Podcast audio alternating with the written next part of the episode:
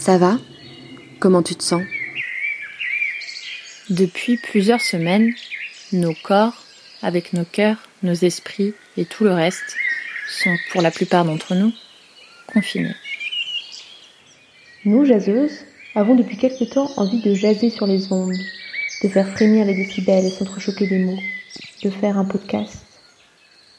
Nous avions aussi le désir, avant que la pandémie nous sépare, de développer un atelier corps qui serait un moyen de mieux incarner nos recherches par des interventions mettant nos corps en action et au cœur de nos réflexions, allant de la création de son propre sextoy à des cours de boxe, d'auto-examen médical ou de communication en milieu autogéré. Notre message d'aujourd'hui se trouve à l'intersection de ces deux envies. Comment vont vos corps en ces temps allongés, en ces espaces rétrécis? Nous aimerions créer une première pièce sonore qui serait la rencontre cacophonique ou harmonieuse de tous ces mots et sensations qui traversent nos corps en cette période trouble. Est-ce que, sans les injonctions du quotidien, tu respires mieux? Est-ce qu'au contraire c'est claustrophobique, toutes ces restrictions? Est-ce que ton corps t'envoie des messages nouveaux, brouillés, surprenants? Est-ce que tu serais d'accord pour t'enregistrer raconter tout ça et nous faire parvenir cette bouteille à la mer sonore? Mélanger nos voix, à défaut de faire se rencontrer nos corps. Mélanger nos voix, à défaut de faire se rencontrer nos corps.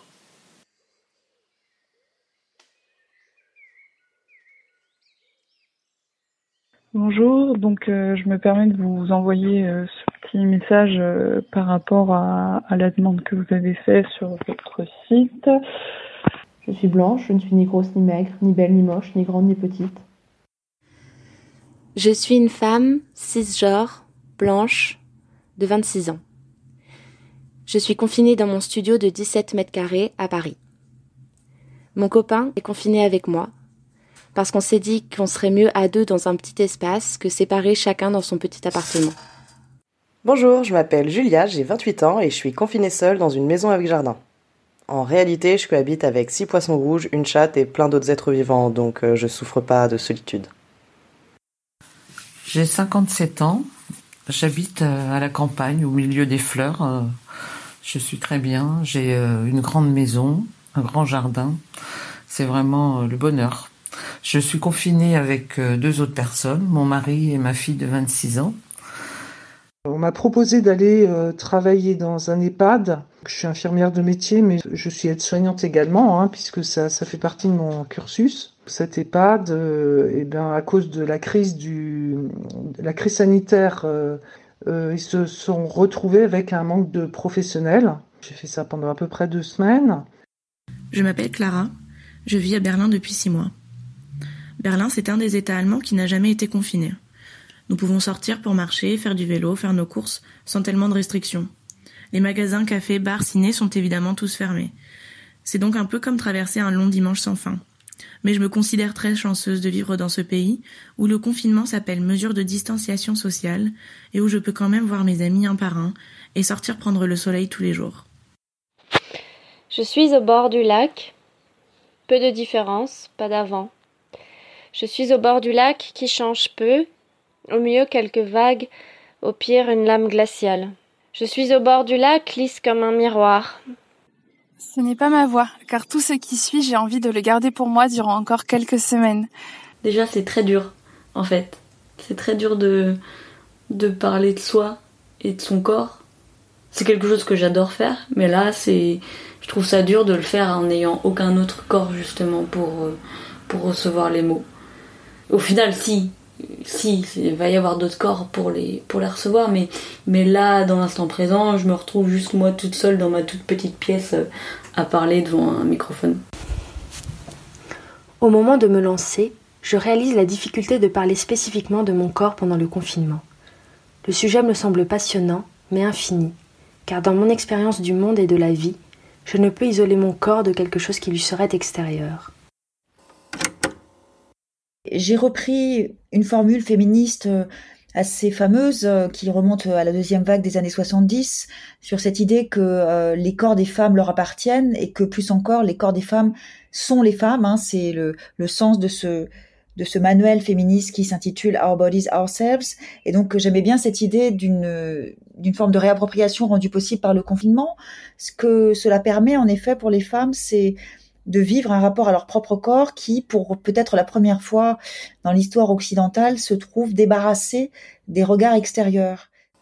Camille Froide-Vométrie, philosophe féministe, spécialiste du corps féminin.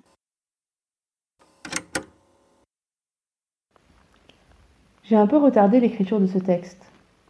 Par timidité d'abord, parce que ce n'est pas facile de se livrer ainsi à un micro. On se sent un peu bête à enregistrer sa voix seule dans sa chambre, surtout lorsqu'on parle de choses intimes. Et puis parce que je me suis dit que je n'avais rien à dire d'intéressant sur mon rapport à mon corps pendant le confinement, alors même que je trouve la question passionnante. Je suis un corps à chaque instant et dans tout ce que je fais. Je ne suis qu'un corps.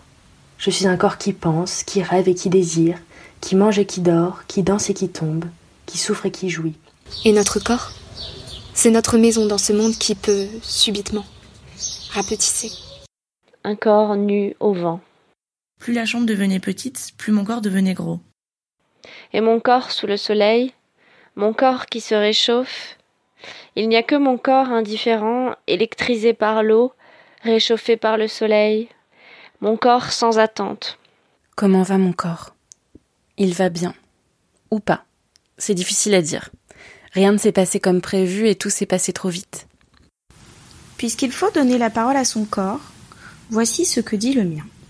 C'est une vraie parenthèse de bonheur pour moi ce confinement-là. Je sais pas si ça dure, je, je, pétais un câble d'une certaine manière. Et en fait, on s'est rendu compte qu'on était un peu euh, comme des plantes à vouloir se tourner euh, vers la lumière le, le plus possible. Une fin, quoi. Une fin de, de contact physique, une fin de tendresse, une fin de toucher à quelqu'un, une autre peau que la mienne. Le désir tout simple de sentir un corps contre le mien, d'être prise dans les bras. Un désir impérieux de caresse, de tendresse, de chaleur. Avant Avant. Avant. Avant. Après. Enfermement. Enfermement. Après. Libre. Libre. Angoisse. Angoisse. Angoisse. Travail. Culpabilité. Injonction. Peur. Peur. Peur. Peur. Chips. Gaufres, Gaufres au miel. miel. Smoothie à la myrtille. Cœur. Esprit. Ma peau. Tête. Ralentir. Respirer. Soleil. Écoutez. Écoutez. Écoutez. Nos corps qui jasent. C'est comme si, en fait, pendant le confinement, c'était un, un cours de yoga permanent. Nos corps portent la marque des douleurs et des joies que nous avons vécues, des luttes que nous avons menées. À livre ouvert, les corps parlent d'oppression et de révolte. Le corps se trouve sur notre route dès qu'il est question de changement social ou individuel. C'est un sphinx à interroger, un objet à modifier.